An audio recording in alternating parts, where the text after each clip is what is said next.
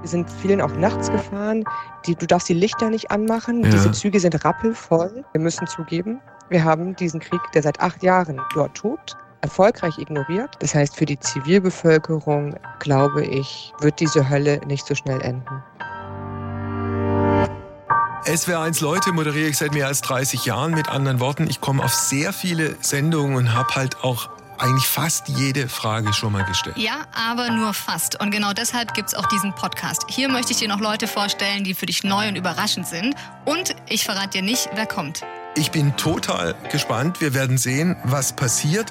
Und was jetzt kommt, heißt im Übrigen, erzähl mir was Neues. Ja, lieber Wolfgang, du siehst, der Stuhl gegenüber ist heute leer. Deine heutige Gesprächspartnerin ist aber ausnahmsweise nicht wegen Corona geschaltet. Sie hat aber einen anderen sehr guten Grund. Warum? Das wirst du spätestens aus der These erfahren. Und ich sage herzlich willkommen, Rebecca Barth. Hallo, Rebecca. Hallo. Ist es okay, wenn wir uns duzen? Sehr gerne. Danach wollte ich eigentlich auch schon fragen. Okay, dann haben wir beide die Antwort gefunden. Darf ich fragen, von wo du geschaltet bist? Ich äh, sitze in Warschau. In Warschau? Gerade. Und ich vermute, ja. das ist auch die Erklärung dafür, dass du nicht in Stuttgart sein kannst, korrekt? Das auf jeden Fall, genau, ja. Okay, wir starten mit dem Lückentext. Äh, Rebecca Barth kennen heute viele als? Journalistin. Das ist aber nicht alles, was sie ausmacht. Sie selbst sieht sich auch in der Rolle der Ukraine-Versteherin. Ein aktuelles, ein spannendes Thema. Es gibt natürlich jetzt sehr, sehr viele Aspekte, du hast es schon angesprochen, äh, über die wir auch im, im Lauf, Verlauf dieses Gesprächs reden werden und auch reden müssen.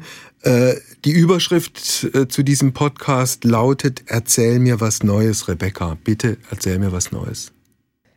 Oh ja, ich wüsste gar nicht, äh, wo ich anfangen soll. Ich weiß auf jeden Fall jetzt seit, wie lange geht dieser Krieg schon? 21 Tagen, äh, wie sich Detonationen aus der Nähe hören. Und ähm, das war etwas, was ich vorher in meinem Leben Gott sei Dank noch nicht erfahren musste. Aber ich habe tatsächlich den Kriegsbeginn in der Ukraine erlebt und äh, bin dann dort ich glaube, wenn ich mich richtig erinnere, anderthalb Wochen noch unterwegs gewesen. Es war eine so intensive Zeit, dass ich tatsächlich das Gefühl für Raum und Zeit ein bisschen verloren habe. Und deswegen schwimme ich auch so. Aber ja, ähm, Detonation, ich weiß, wie sie sich anhören. Mhm. Und ähm, Kollegen von mir, die oder natürlich auch die Menschen in der Ukraine können natürlich so Geschosse noch viel besser auseinanderhalten und den, den, den Klang von diesen äh, verschiedenen, äh, verschiedenen Waffen, die es da gibt, da bin ich noch nicht so der Profi. Gott sei Dank, muss man ja sagen. Wo genau warst du, als vor drei Wochen dieser Krieg begann? Ich war in Kramatorsk. Das äh, ist eine Stadt in der Ostukraine und die lag zu dem Zeitpunkt noch 60 Kilometer von der Front entfernt. Und ich hatte eigentlich vor, ähm, noch an die Frontlinie zu fahren und von dort zu berichten, weil ich damit gerechnet habe, dass es zwar eine militärische Eskalation gibt, aber dass die eben in der Ostukraine irgendwo in diesem Frontbereich, den es seit acht Jahren gibt, äh, stattfindet, aber nicht mit, mit diesem Angriff. Ja. Wie hast du dann die nächsten Tage erlebt, weil du ja gesagt hast, insgesamt warst du anderthalb Wochen in der Ukraine? Ungefähr.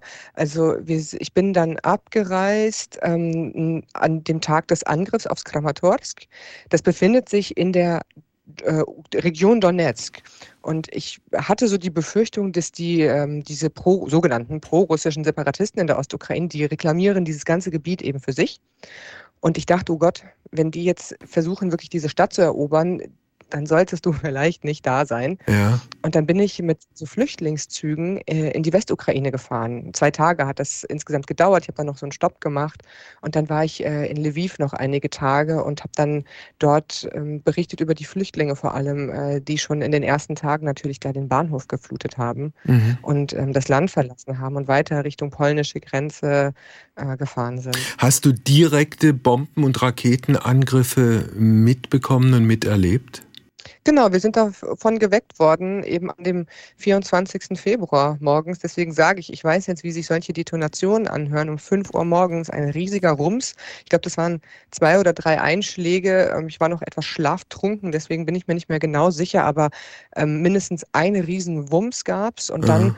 eine Stunde später, ich kann mich erinnern, flogen über das Hotel, in dem ich und viele andere Kollegen waren, flogen so Jets drüber und wir rannten alle rein in das Hotel, mhm. in den Bombenkeller, weil du eben, du siehst es nicht, du weißt nicht genau, was ist es, du hörst so ein Zischen, so ein ist das. Mhm. Und du denkst, okay, es könnte halt auch sein, dass da gerade was ankommt und dann explodiert. Und dann saßen wir alle kurz im Keller und dann stellte sich raus, ah nee, es waren Flugzeuge offenbar.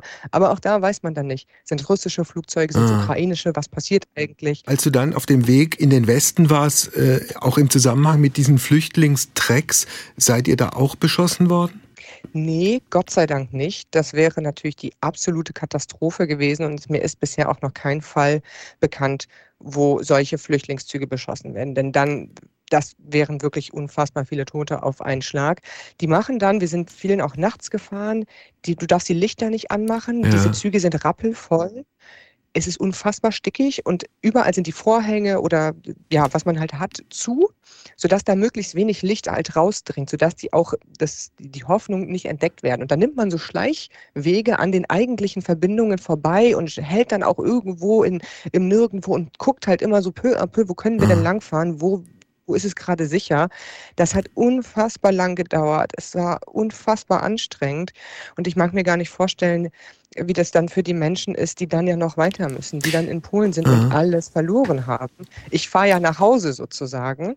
Und für mich war es schon anstrengend, aber die Menschen fahren wirklich ins Ungewisse. Und das sind schon Erlebnisse, die ich, glaube ich, so schnell nicht vergessen werde. Wann und wie und warum hast du dich dann entschieden, die Ukraine zu verlassen und wieder Richtung Warschau äh, zu fahren? Ich bin dann nach Berlin zuerst gefahren. Ich okay. bin jetzt gerade erst am, am Sonntag, vor einigen Tagen in Warschau angekommen. Ähm, es gab irgendwann so einen Punkt, wo ich, ich war sieben Wochen oder sechs, sieben Wochen insgesamt in der Ukraine unterwegs. Ähm, und ich war dann irgendwann müde und ich bin krank geworden mir ging es nicht gut. Der Körper hat so ein bisschen ein Zeichen gegeben und dann bin ich nach, nach Berlin und habe gefühlt eine Woche erstmal geschlafen und äh, mhm. jetzt bin ich wieder, habe ich wieder angefangen zu arbeiten und bin jetzt in Polen und berichte mhm. über die Flüchtlingskrise hier und, und versuche von hier auch weiter über das, was in der Ukraine passiert, zu berichten. Kleiner Einschub vielleicht, was deine Arbeit angeht. Äh, bist du freie Journalistin oder arbeitest du fest für irgendeine Zeitung? Ich bin freie Journalistin und äh, jetzt gerade in den, in den letzten Wochen und Monaten vor allem für die ARD unterwegs. Ich mache vor allem Radio. Früher habe ich auch geschrieben äh, für Tageszeitungen, für Magazine. Und ähm, ja, genau, also das, ob das Deutschlandfunk ist oder Tagesspiegel, das Geo-Magazin, mhm all solche Sachen und hauptsächlich eben auch in den letzten Jahren schon über und aus der Ukraine. Wenn du von Warschau aus arbeitest, äh, du hast ja natürlich die ganzen Agenturen äh, zur Verfügung, das Internet steht dir offen. Wie in Zeichen dieses unheilvollen Krieges ist es möglich, äh, die tatsächlichen, die wirklichen Geschichten rauszufiltern und die Sachen, die aus welchen Gründen auch immer Propaganda sind, ebenfalls rauszufiltern? Das ist unfassbar schwer. Ich, ich bin mir auch noch gar nicht sicher, ob ich da eine klare Antwort drauf habe. Ähm, ich bin einfach generell mittlerweile sehr misstrauisch bei allem, was ich auf den verschiedensten Kanälen zugespielt bekomme, ob das äh, Telegram-Kanäle, wo viel drüber läuft oder soziale, andere soziale Netzwerke sind. Ich bin tendenziell einfach immer kritisch. Ich versuche so viel zu telefonieren wie möglich mit den Menschen, die vor Ort sind, ähm, solange die noch zu erreichen sind. Jetzt in den Städten, die ja schon umzingelt sind oder eingenommen sind, sind die Menschen teilweise nicht äh, zu erreichen oder nur sehr schwer. Ähm, das heißt, das ist total schwierig. Mhm. Und man merkt natürlich, dass ja Propaganda, Informationskrieg ein Teil dieses Konfliktes ist, ganz klar. Also ich, wenn, wenn ich von mir ausgehe, ich muss gestehen, bis zu diesem großen Konflikt jetzt hatte ich keinen inneren Bezug zu dieser Ukraine. Also ich war auch nie dort, ich kenne auch keine Menschen von dort. Und jetzt mit diesem Krieg und mit dieser unfassbaren Tapferkeit, mit, mit, diesem, mit diesem Mut, mit, äh, mit der Haltung, mit der der, der Präsident und auch die Klitschkos äh, jeden Tag vor die Kameras und vor die Mikrofone gehen. Ich habe einen irrsinnigen Respekt gewonnen vor diesem, vor diesem Land und ich bin, glaube ich, weiß Gott, nicht der Einzige. Nee, ich glaube, ähm, wir machen gerade in, in Deutschland den sogenannten Ukraine-Effekt mhm. durch, würde ich mal behaupten. Mhm. Ähm, ich bin 2014 das erste Mal in der Ukraine gewesen, als der Krieg gerade angefangen hat. Und ich habe Slavistik studiert vorher und hatte mich viel mit Russland beschäftigt und auch wenig mit der Ukraine und konnte das gar nicht so richtig einordnen, was da passiert. Und war auch eher, deswegen habe ich am Anfang gesagt, Ukraine-Versteherin, damals vielleicht eher so eine Art Russland-Versteherin. Und dann bin ich da hingefahren und mir fiel es so wie Schuppen von den Augen. Also ich hatte dann auf einmal eine Verbindung natürlich zu den Menschen und bin einfach da gewesen und habe gesehen, das sind echte Menschen, die etwas zu sagen haben, die eine Meinung haben, die einen Willen haben. Mhm. Ähm, und der widerspricht eben vielem, was wir in Deutschland denken. Und ich glaube, dass wir das gerade einfach als Gesellschaft kollektiv sehen in einer Härte und einer Brutalität, die natürlich unfassbar ist, aber auch dazu führen sollte aus meiner Sicht, dass wir uns vielleicht mit äh, Ostmitteleuropa demnächst ein bisschen mehr auseinandersetzen. Denn wir müssen zugeben, wir haben diesen Krieg, der seit acht Jahren, natürlich nicht in diesem Ausmaß, aber vom Prinzip her seit acht Jahren dort tobt, erfolgreich ignoriert. Mhm. Und ich glaube, wir sollten das wirklich aufarbeiten. Ich glaube, dass in der deutschen Politik und in der deutschen Öffentlichkeit in den letzten äh, drei Wochen verdammt viel ins Wanken gekommen ist. Äh, auch das Bewusstsein, dass es so nicht weitergehen kann. Also wenn man sich überlegt, also da geht ein Bundeskanzler im Bundestag ans Podium und verkündet, dass die Bundeswehr mal 100 Milliarden Euro mehr bekommt und Waffenlieferungen, die erst äh, rigoros abgelehnt wurden, selbstverständlich dann doch ein Abschied von vielen alten Gewissheiten, die sich dann doch als letztlich möglicherweise falsche Gewissheiten rausgestellt haben? Ja, also ich bin, ich bin gespannt, ich bin auch überrascht tatsächlich, wie schnell dieser Wandel gekommen ist und wie er auch getragen wird, wenn man Umfragen Glauben schenken mag von der Bevölkerung. Also ob das die, die Ausrüstung der Bundeswehr ist, dieses, dieses viele Geld oder eben auch Waffenverkäufer an die Ukraine. Aber das ist eben, glaube ich, der Effekt, wenn man einfach sieht, wofür so eine Armee gut ist. Wir hatten einfach sehr lange in Deutschland die luxuriöse Position, dass wir über sowas wie wirkliche Verteidigung im wirklichen Ernstfall nie richtig nachdenken mussten. Mhm. Und jetzt sehen wir, gar nicht so weit entfernt, passiert ein unfassbar brutaler Krieg, der in, einfach auch nur unfair ist, für den es keinen Grund gibt. Und wir haben bis vor wenigen Wochen noch ganz viel rumdiskutiert über Sicherheitsinteressen Russlands. Das ist absurd, weil in dieser Diskussion nicht einmal die legitimen Sicherheitsinteressen der Ukraine diskutiert worden. Und wir bekommen einfach auf brutalste Art und Weise gerade gezeigt, wohin das geführt hat oder wohin das führen kann, rein theoretisch. Und ich, ja, es ist schade, dass es ähm, diese vielen Toten und diese Zerstörung, diese Brutalität braucht, um aus, hm, eine, oder eine, eine Bekannte in der Ukraine hat mir vor dem Krieg gesagt, ihr lebt doch in der mhm. Blase, da in, in Westeuropa. Und mhm. ich muss da viel dran denken, an diesen, an diesen Spruch. Vielleicht hat sie recht. Und vielleicht haben wir uns alle in Wladimir Putin auf eine groteske Art und Weise getäuscht. Der fing ja an als ein Freund des Westens. Wir erinnern uns Anfang der Nullerjahre, dieser Auftritt im Bundestag und neue Sicherheitsagentur und Russland selbstverständlich mit dabei, dann diese Männerfreundschaft zu äh, Gerhard Schröder. Und äh, gleichzeitig haben wir eigentlich oder hätten wir eigentlich mitbekommen können, dass Putin 2008 in Georgien reingegangen ist, dass er 2014 die Krim besetzt hat und dass er 2016, 17 nach Syrien reingegangen ist und jeweils auch Städte auf furchtbare Art und Weise platt gemacht hat. Und wir haben ein bisschen reagiert mit Sanktionen wirtschaftlicher Art, aber nicht zu sehr, weil wir wollten ja gleichzeitig unsere Geschäfte auch weiter laufen lassen. Ja, und vielleicht hatten wir auch wirklich diese Überzeugung, dass man ihn so beschwichtigen kann. Und das ist ja eben etwas, was man in Polen zum Beispiel und in der Ukraine nie richtig verstanden hat. Und da muss man jetzt einfach sagen, dass das war eine falsche Annahme. Das, mhm. Ich denke, das zeigt sich jetzt ganz klar. Und bei Putin, man kann sogar noch weiter zurückgehen. Wenn ich mir den zweiten Tschetschenienkrieg anschaue, wenn ich mir anschaue, dass dort, wie heute, wie im Krieg, als, 2004, äh, als er 2014 in der Ukraine angefangen hat, junge Wehrdienstleistende hingeschickt werden. Es wird denen teilweise gesagt, dass sie auf eine Übung fahren. Das sehen wir 2014 in der Ukraine. Solche Geschichten gibt es bereits aus Tschetschenien. Unfassbare Brutalität auch den ja. eigenen Leuten gegenüber. Die kommen nach Hause damals in Tschetschenien. Da gibt es ganz viele Berichte darüber, ich glaube sogar Untersuchungen, ähm, dass die Mordrate sehr gestiegen ist. Und man konnte das eben auf diese höchst traumatisierten Tschetschenien-Rückkehrer, junge Männer, äh, zurückführen, die Traumata mit nach Hause gebracht haben, die wir uns nicht vorstellen können, die einer Gewalt ausgesetzt waren und auch eine Gewalt ausgeübt haben, die so unfassbar schrecklich ist. Und ja, wir haben das alles erfolgreich ignoriert, ja. muss man jetzt einfach zugeben. Und auch die Warnungen, die kamen aus dem Baltikum, aus Polen, aus der Ukraine, ja. wir haben es ignoriert, weil wir auch, ich glaube, auf diese Region nicht so wirklich gucken. Ah. Und dieser Putin hat, wenn ich mich richtig erinnere, vor 20 Jahren schon im Zusammenhang mit äh, Tschetschenien gesagt, das, das seien Terroristen und man würde diese Terroristen, wenn es sein müsse, auf den Scheißhäusern töten. Das lässt, genau, das, das lässt Rückschlüsse auf den Charakter des Menschen zu, der eine solche Äußerung tätigt. Ja, ich bin immer vorsichtig mit so Ferndiagnosen. Ich mag das auch immer nicht, wenn man Putin irgendwie als Psychopathen oder krank oder irre oder irgendwie sowas darstellt. Ich glaube, sowas hilft uns nicht weiter, aber wir können ja einfach, es, es ist eigentlich nicht so schwer. Wir können uns ansehen, was er tut und was er sagt. Und wenn wir uns da auch die Rhetorik gegenüber der Ukraine in den letzten Jahren äh, angucken, dieses, diese Vorwurf, das sind, das sind alles Nazis und, und was auch immer mit Genozid. Wir hören das seit acht Jahren.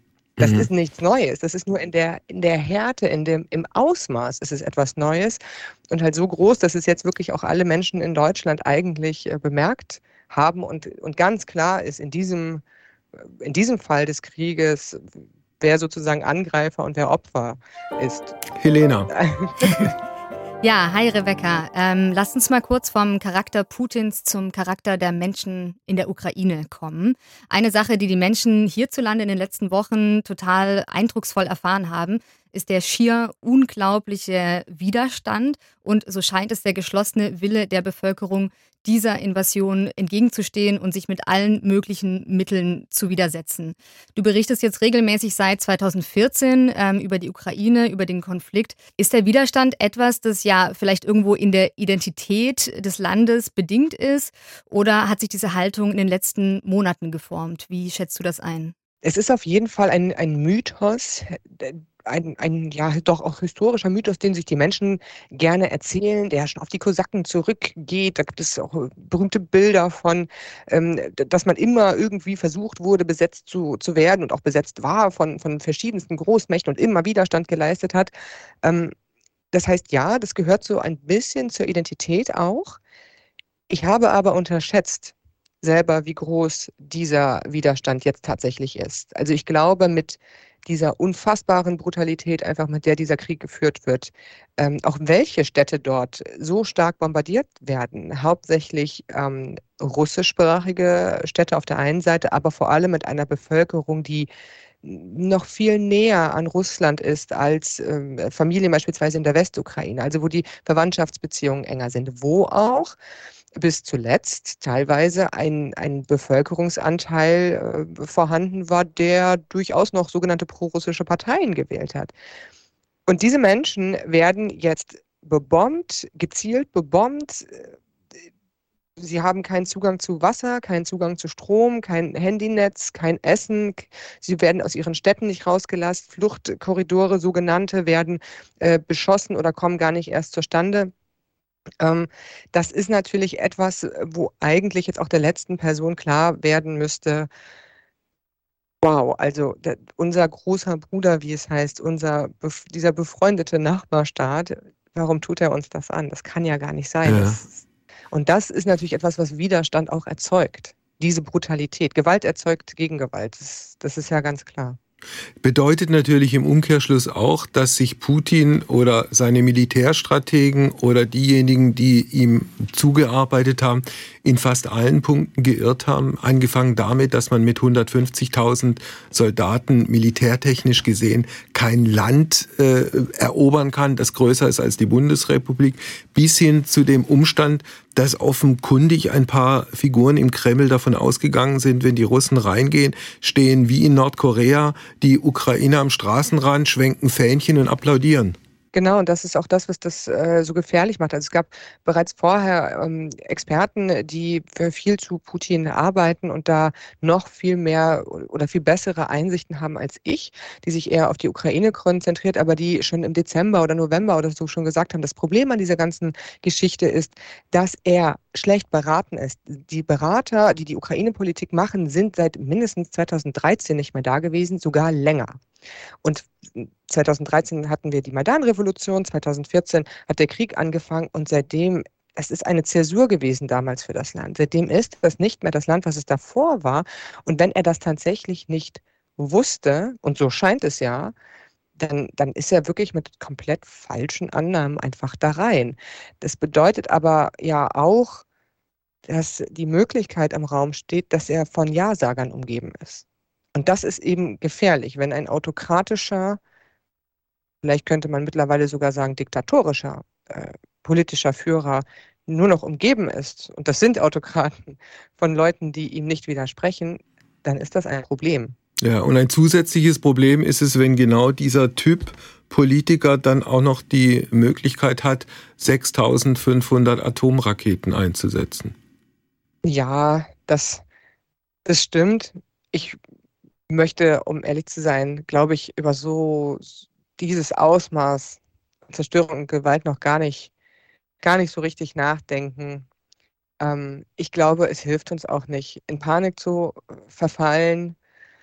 Wir müssen, glaube ich, rationale Konsequenzen ziehen aus dem, was wir gerade sehen. Und das ist einfach eine, eine kritische Reflexion der Russlandpolitik und aber auch, auch gesellschaftlich. Ähm, es gibt dort einen Streifen Land, und das ist eben das Baltikum, Belarus und die Ukraine, mhm. die wir wenig auf dem Schirm haben. Ich habe das mal vor einigen Wochen als geschichts- und gesichtslose Pufferzone bezeichnet vor, vor Ausbruch des Krieges, weil ich durchaus das Gefühl hatte, dass wir so über die Ukraine reden. Und auch jetzt merke ich schon, dass es so Stimmen gibt, die sagen, also die Ukrainer sollten doch aufgeben. Ja, und ich kann das als Argument auch durchaus verstehen. Ähm, aber wir müssen verstehen, dass diese Bevölkerung das Recht hat, selber zu wählen.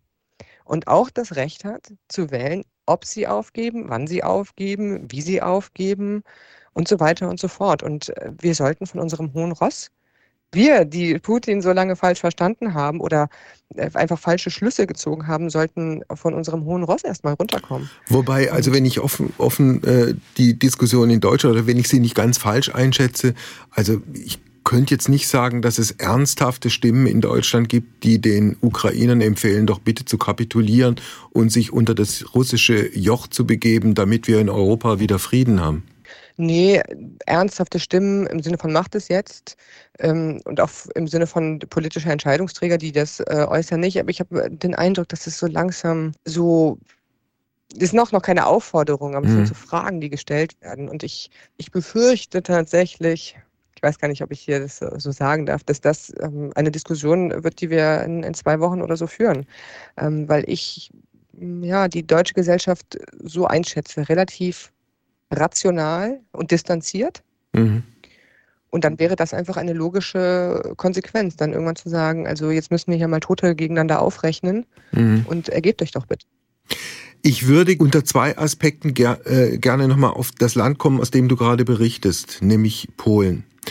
Mir ist, ich habe letzte Woche eine Geschichte gelesen, dass Polen vor etwa einem halben Jahr sein Militär dramatisch aufgestockt hat mit der Begründung, Putin ist alles zuzutrauen. Das war eine Meldung, die in Deutschland praktisch nicht zur Kenntnis genommen wurde. Mhm.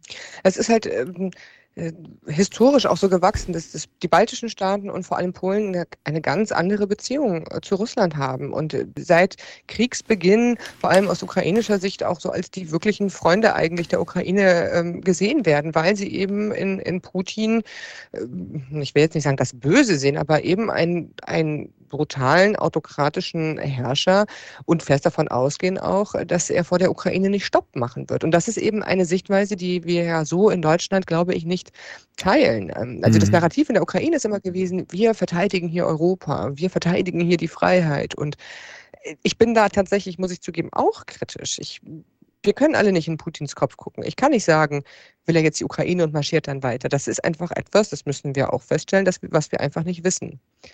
Was wir aber wissen, ist, dass das eine Gefahr ist, die im Baltikum und in Polen ganz stark ist. Und das merke ich jetzt auch hier. Ähm, wir haben hier ganz viele äh, irre lange Schlangen vor mhm. den Bürgerämtern sozusagen.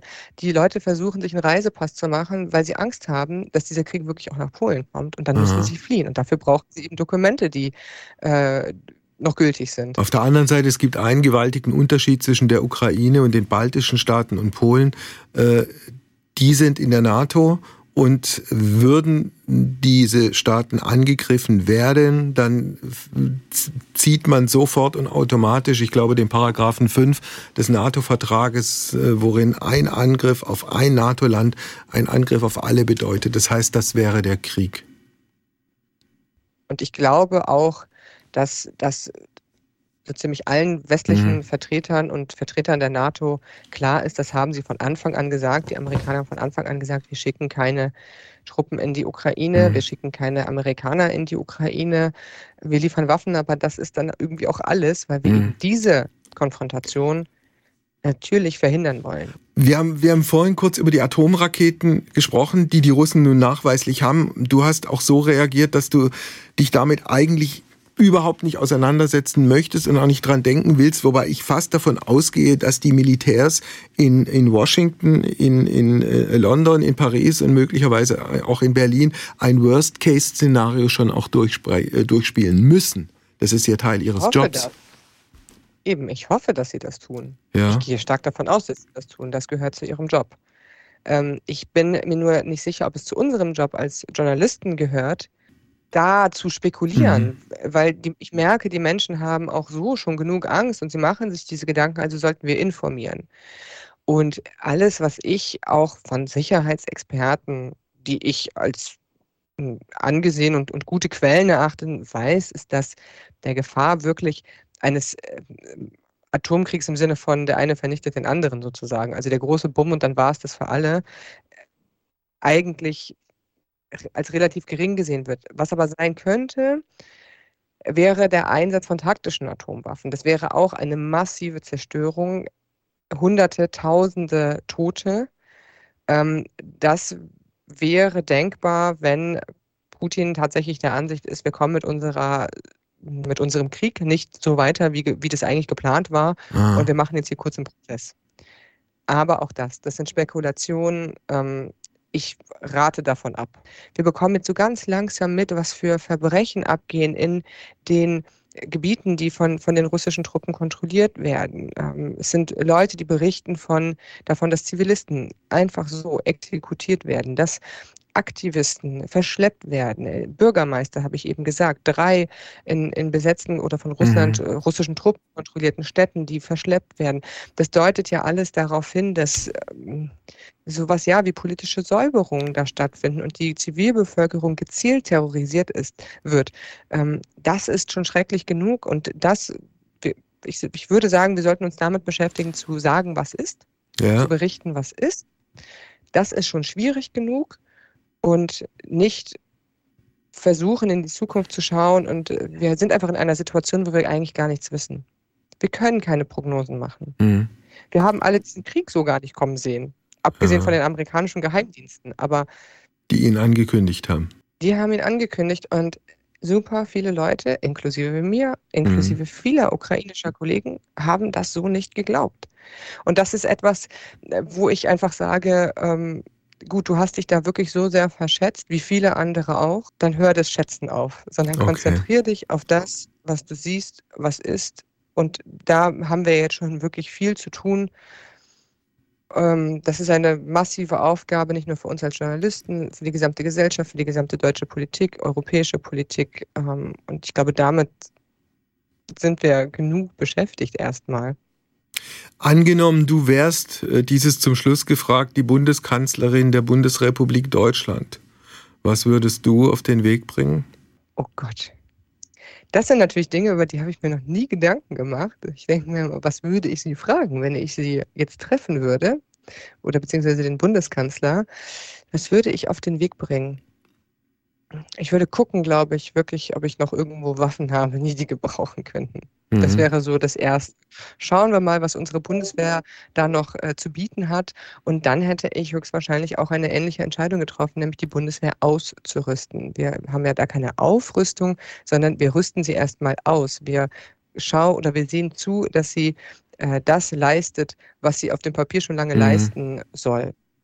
Das war ja auch eine vergleichsweise trostlose Erkenntnis der letzten Tage, dass man uns irgendwann erzählt hat, die Bundeswehr, die ja auch mit vielen Milliarden Euro jetzt schon Jahr für Jahr alimentiert wird, ist gar nicht zur Landesverteidigung fähig. Und wir hatten aber vorher einfach in der Gesellschaft, glaube ich, die Situation, äh, dass man sehr schnell über Militarisierung der Gesellschaft diskutiert hat, wenn es irgendwie um Geld für die Bundeswehr ging. Ähm, und wir eine Gesellschaft auch haben, die wenig Verständnis eben für so einen Ernstfall hat. Und ähm, ich kann mich selber daran gut erinnern, als ich das erste Mal in der Ukraine war, ich war 21. 2014 und war genauso. Ich dachte so, mhm. ah, Militär und wofür brauchst du das eigentlich? So. Ähm, und dann habe ich gesehen, eben, was passiert, wenn du, die Ukraine war damals nämlich auch nicht verteidigungsfähig. Das Militär bestand auf dem Papier, es war aber eigentlich, kann man wirklich so sagen, eine Trümmertruppe. Mhm. Und dann begann dieser Krieg und mir ist ja schmerzhaft auch vor Augen geführt worden, was das bedeutet. Wenn du angegriffen wirst und du bist nicht verteidigungsfähig. Und in der Ukraine haben sich damals sogenannte Freiwilligenbataillone gegründet. Also auch Zivilisten, Leute, ein paar von denen hatten irgendwie schon Kampferfahrung, ein paar nicht. Aber es waren mehr oder weniger unkontrollierte auch Haufen mit Waffen, ähm, die auch nicht diese militärische Hierarchie hatten und wo es dann in einigen Fällen eben auch dazu gekommen ist, dass wir Menschenrechtsverbrechen gesehen haben, wo wir einfach gesehen haben, ja, da herrscht Anarchie ist auch nicht gut. Du brauchst ein funktionierendes Militär mit funktionierenden hierarchischen Strukturen und alles mhm. andere ist einfach unrealistisch es ist eine, eine schöne Idee, so Friedenspolitik machen zu können. Ich halte sie aber nach dem, was ich dort erlebt habe, wirklich für unrealistisch. Mit dramatischen Auswirkungen auch auf unser Land, weil in diesen alten Sicherheiten, wir haben eingangs unseres Gesprächs äh, das schon äh, angetextet, diese alten Sicherheiten so nicht mehr, nicht mehr existieren. Zum Schluss gefragt, und äh, auch wenn es dann vielleicht möglicherweise doch nochmal ins Spekulative geht, weil alles, was mit Zukunft zu tun hat, hat halt auch mit Spekulation zu tun. Hast du für die kommenden Tage ein gutes oder ein schlechtes Gefühl? Gar keins, tatsächlich. Ähm, also ich habe ein, ich, ich will mal so sagen, persönlich, ich habe ein besseres Gefühl in dem Sinne, dass ich ebenfalls davon ausgegangen sind, dass die Ukrainer militärisch sehr schnell eigentlich besiegt werden und sie again wieder belehren sie uns eines Besseren.